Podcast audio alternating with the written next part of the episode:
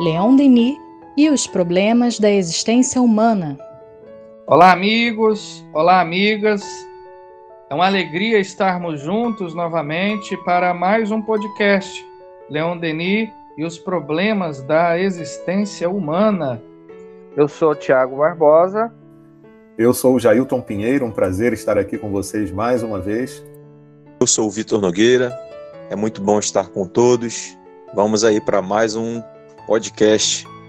Bom, como na semana passada, estamos hoje produzindo algumas singelas reflexões em torno da obra Depois da Morte, principalmente é, da sua introdução, que é muito rica e ao mesmo tempo poética. Bom, Denis, em determinado momento, ele diz assim para nós: um desses, a quem amais, vai morrer. Inclinado para ele, com um coração opresso, vedes estender-se lentamente sobre suas feições a sombra da morte. O foco interior nada mais dá que pálidos e trêmulos, trêmulos lampejos. Ei-lo, que se enfraquece ainda depois se extingue.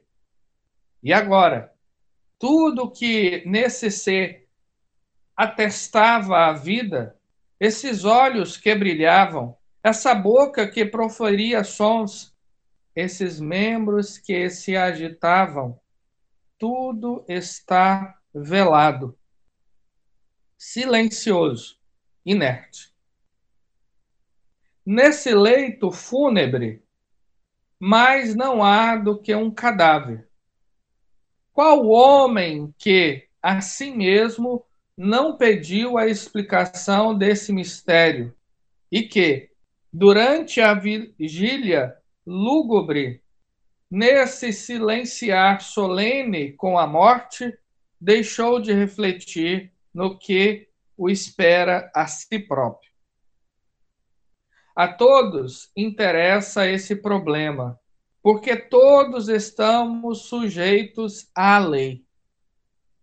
Convém saber se tudo acaba nessa hora, se mais não é a morte que triste repouso do aniquilamento, ou, ao contrário, o ingresso em outra esfera de sensação. Mas de todos os lados levantam-se problemas. Por toda parte, no vasto teatro do mundo, dizem certos pensadores: reina so como soberano o sofrimento. Por toda parte, o aguilhão da necessidade e da dor estimula esse golpe desenfreado, esse bailado terrível da vida e da morte. De toda parte, levanta-se o grito angustioso do ser que se precipita no caminho do desconhecido. Para esse, a existência só parece um perpétuo combate. A glória, a riqueza, a beleza, o talento. Realezas de um dia. A morte passa, ceifando essas flores brilhantes mas só, de, só deixar hastes fanadas. Nossa! Meu Deus, né? Que, que reflexão. Talvez um dos grandes problemas filosóficos que se abateu sobre a existência humana, sobre o homem, tenha sido o enigma da morte. Desde os primeiros seres vivos, melhor dizendo, desde os primeiros homens, a morte se transformou em um problema. E não só um problema cotidiano, mas um grave problema que absorvia o homem e até hoje o absorve em profundas reflexões. Quando um ser amado um ser querido ele é ceifado pela morte, nós nos perguntamos: mas afinal de contas, o que é a vida? E é curioso que nós precisamos da morte para pensar na vida. É quase paradoxal. Porque nós precisamos sempre dos contrastes para entender a nossa realidade. E aí nos cabe o pensamento. Afinal de contas, o que é a morte? Para muitas filosofias, é o final, é o termo da existência. É o é a grande noite. Mas o espiritismo, ele vem nos apresentar uma nova realidade uma nova proposta, uma nova filosofia, novas reflexões. Porque entendemos que a morte, na verdade, não é o fim, é um meio para alcançar uma nova vida. Porque a existência, melhor dizendo, a vida do espírito, ela não cessa. Ela vive dentro dessa dualidade vida e morte, ora no corpo, ora fora do corpo. Mas nunca uma grande noite. Sempre vida e vida em abundância, não é? Uma das grandes contribuições que o espiritismo é, trouxe é, através do trabalho de Kardec, de Denis, de tantos outros, né, que trouxeram essa revelação para nós, esse conhecimento dos espíritos, foi esclarecer, desmistificar a questão do fogo eterno e do paraíso eterno, né? Do, é, porque as almas até então, nós, em diversos contextos no passado, estivemos orientados é, sobre esse paradigma. É, ou seja, dependendo do que eu fizer aqui, se eu for um pecador, eu já tenho meu destino traçado, eu vou para o inferno sofrer eternamente. Ou não, se eu é, fui uma pessoa justa, um bom cristão, um bom homem, eu estarei a eternidade após a minha morte à direita do Pai, à direita dos anjos, em eterna contemplação. E o Espiritismo vem trazer para nós Deus como aquele pai da parábola do filho pródigo, aquele pai que ama seus filhos, independente das suas escolhas, e está sempre disponível a recebê-los de volta quando eles, ou seja, nós, nos arrependemos e desejamos reparar o mal. O mal que nós fizemos, o mal que ainda há em nós. Então, essas perspectivas são libertadoras, mostrando que nós teremos o nosso destino após a morte exatamente nas mesmas condições, na, na mesma vibração, com os mesmos sentimentos que nós alimentamos ao longo da nossa vida. Então é a cada um segundo as suas obras. E é, o mais importante talvez seja que todo esse exercício mediúnico, todo esse exercício de revelação, de filosofia, de análise científica das comunicações que Kardec fez, ele deixou muito claro que tudo isso tem um único objetivo, que é o melhoramento moral da humanidade. Então, que a gente possa é, fazer valer esse esforço, buscando dentro de nós identificar aquilo que nos afasta de Deus e caminhar, buscar essa conexão que tanto é necessária para cada um de nós. Quando a gente toca nesse tema, a morte, a gente, na maioria das vezes, não se sente muito à vontade, né? E muito confortável. Quando eu falo a gente, eu digo as pessoas de um modo geral, a sociedade de um modo geral, né? Nós não somos educados para a morte. E realmente, quem se sente bem diante da possibilidade ou diante do próprio fato daquele ser que amamos profundamente, não termos mais a possibilidade de conviver com ele. Então, é uma dor realmente muito grande. Nós, quando imaginamos alguém que nós gostamos muito, com quem a gente tem uma experiência tão positiva, tão agradável, um convívio tão harmônico, amoroso, em somente pensar em que isso vai ser interrompido já causa um, um certo amargor. Então, de tudo que já foi falado aqui, eu acredito que a doutrina espírita ela vem nos educar, né, para esse momento que sabemos que existirá para todos, mas dizendo de forma esperançosa que aquilo não será uma interrupção para sempre.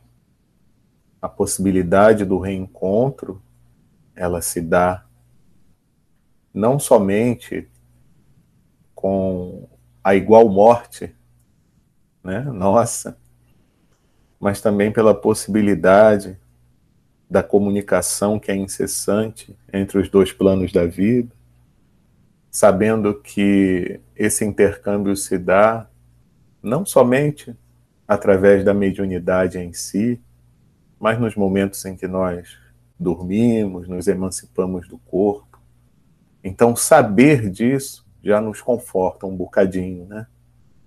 Então, eu acredito que essa esperança e a possibilidade da continuidade do da convivência com aquele ser que nós amamos, retira um pouco da morte esse peso, essa, esse algo que é muito doloroso ainda para o nosso coração. E vejam, não que a gente vai deixar de sentir a dor, né? Mesmo a gente sabendo disso tudo. Mas a gente já tem uma perspectiva diferente. E isso já é muito positivo, né? já é um avanço na forma de pensarmos sobre a questão da morte. Já já trouxe uma reflexão muito oportuna, né, que é, digamos assim, como a doutrina espírita, nesse sentido, ela é consoladora, né? Haja visto que ela nos instrumentaliza de recursos para a renovação desse entendimento em torno da morte, né? Tá aí a realidade da comunicação dos espíritos. Portanto, esses, essas criaturas amadas que nos precederam ao túmulo, elas podem vir até nós, se comunicarem, trazer mensagens de consolo, de esclarecimento, né? porque o simples pensar que nada mais existe após a morte gela-nos o coração ao naqueles momentos que a gente pensa nessas criaturas amadas, né? Uma mãe, um filho, um amigo, criaturas que são tão caras ao nosso coração. São tão caras ao nosso coração. E a gente imaginar que isso é o fim nos causa uma dor e até mesmo a gente pensa sobre a justiça de Deus. Seria Deus justo fazendo-nos desenvolver um afeto tão grande por determinadas pessoas e depois simplesmente elas desaparecerem? Ou dentro de outras narrativas e possibilidades interpretativas sobre a morte, essas pessoas irem para um local inalcançável para nós, seja o céu ou seja o inferno. E o inferno é ainda mais doloroso porque sabemos nós, se estivermos no céu, dentro dessa perspectiva, como que vamos ter tranquilidade em saber que as outras pessoas estão no inferno? Que nunca mais haveremos. Isso nos causa dor, isso nos causa sofrimento, constrangimento. Esse é um ponto, não é? Esse é um ponto. Agora, uma coisa nos chamou a atenção aqui na reflexão de Denis, porque muitas das vezes o pensar materialista sobre a morte, ele gera consequências, ele repercute na nossa existência. Quando ele diz assim, olha, de toda parte levanta-se o grito angustioso do ser que se precipita no caminho do desconhecido. Para esse, a existência só parece um perpétuo combate. A glória, a riqueza, a beleza, o talento. Realezas de um dia. A morte passa ceifando essas flores brilhantes para só deixar hastes fanadas. Quando nós pensamos através do materialismo, né, em determinado momento anterior a esse que nós lemos, Denis diz assim, como dizem certos pensadores, né?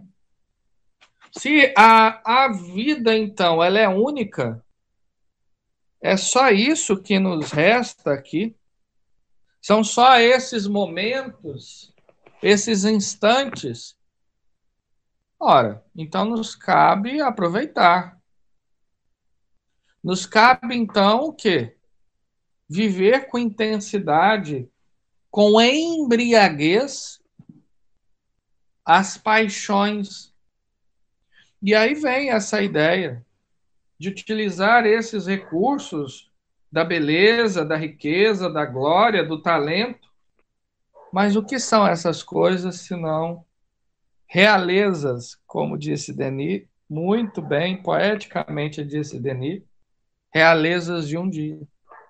Coisas que o tempo a morte ela derruba com uma velocidade que por vezes a gente não dá conta de acompanhar com os olhos do coração. Tudo passa rápido. Então a gente pergunta, será que é só isso? Por isso que a doutrina espírita ela é consoladora, porque ela enche-nos de propósito a vida. A existência humana, portanto, não são só esses recursos da beleza, do talento, da riqueza, da glória, porque isso são apenas momentos. O homem ele vem à terra para adquirir, portanto, mais virtude, mais saber, mais conhecimento, mais beleza moral. E a riqueza, por exemplo, é apenas uma ferramenta para ele escavar a mina onde ele vai encontrar os verdadeiros tesouros da sua alma, que é a caridade, é a humildade, é a tolerância, é a paciência, é a indulgência, é a virtude.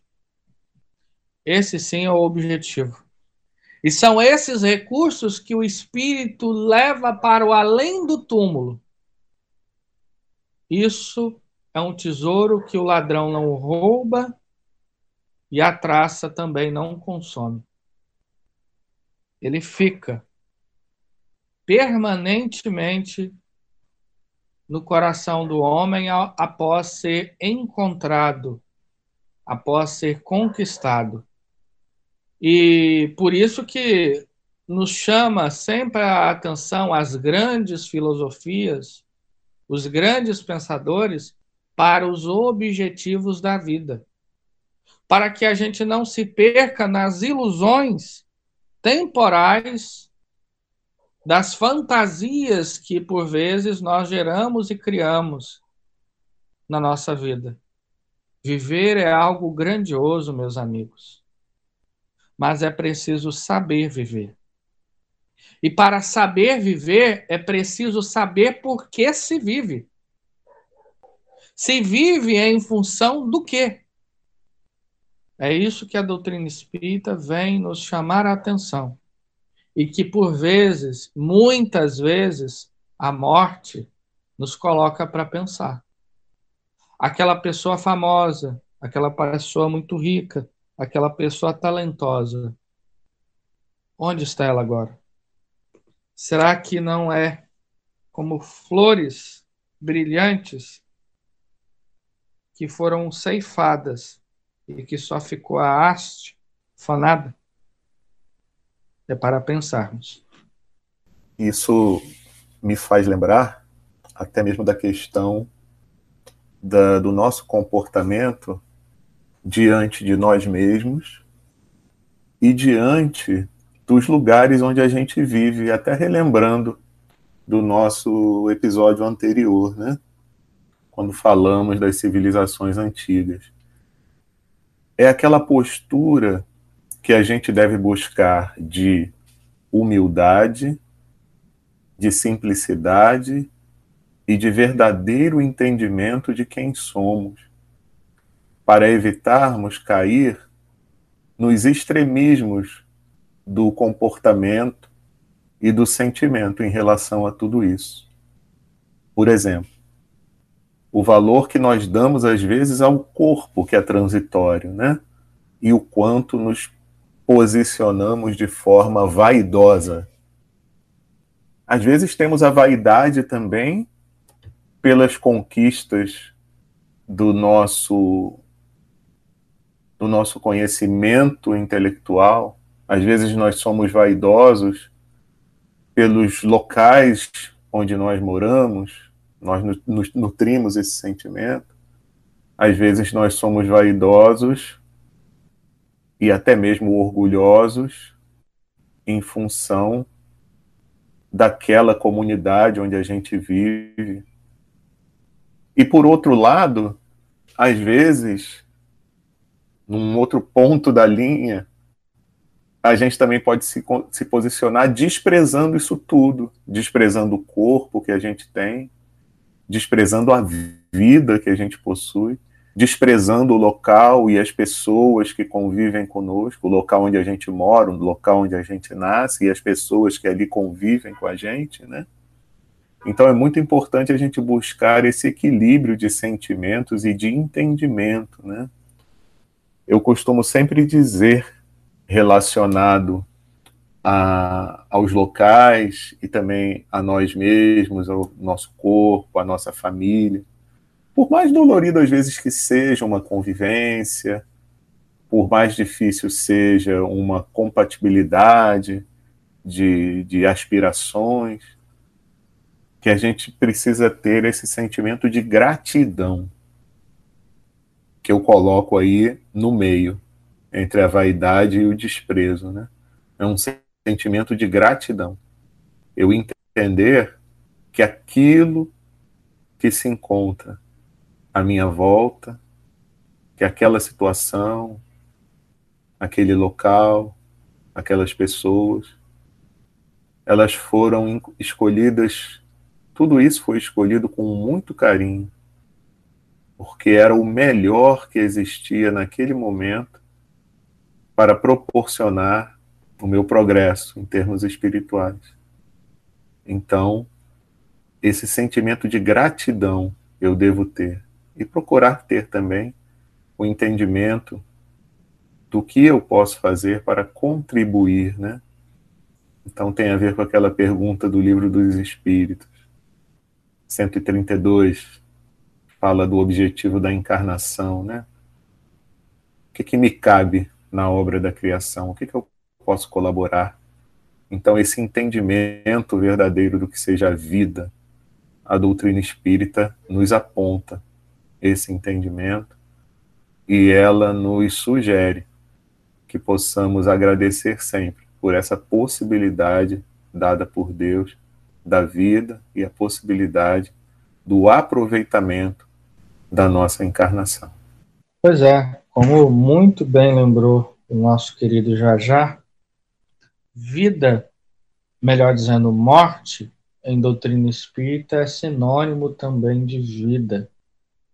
Dentro de outras realidades, de outro horizonte, panorama, mas é sempre vida. E a morte é uma grande professora, porque ela nos coloca de frente a nossa, as nossas fragilidades, a nossa pequenez diante da própria vida. Portanto, a morte também ela é uma grande balizadora da existência humana. É uma grande professora. E raramente, até hoje, a humanidade tem sabido extrair as lições que essa professora muito generosa ela quer nos dar e nos fornecer. Claro que com isso nós não estamos querendo dizer que a morte é para nós momento de júbilo e alegria, não. A morte, sem dúvida, é um momento de recolhimento, enlutamento, que, que inclusive é preciso vivê-lo, mas também é preciso tirar esse, essa visão, por vezes, muito lúgubre sobre a morte, para que a gente possa aprender a extrair essas lições. Muito bem, meus amigos, minhas amigas.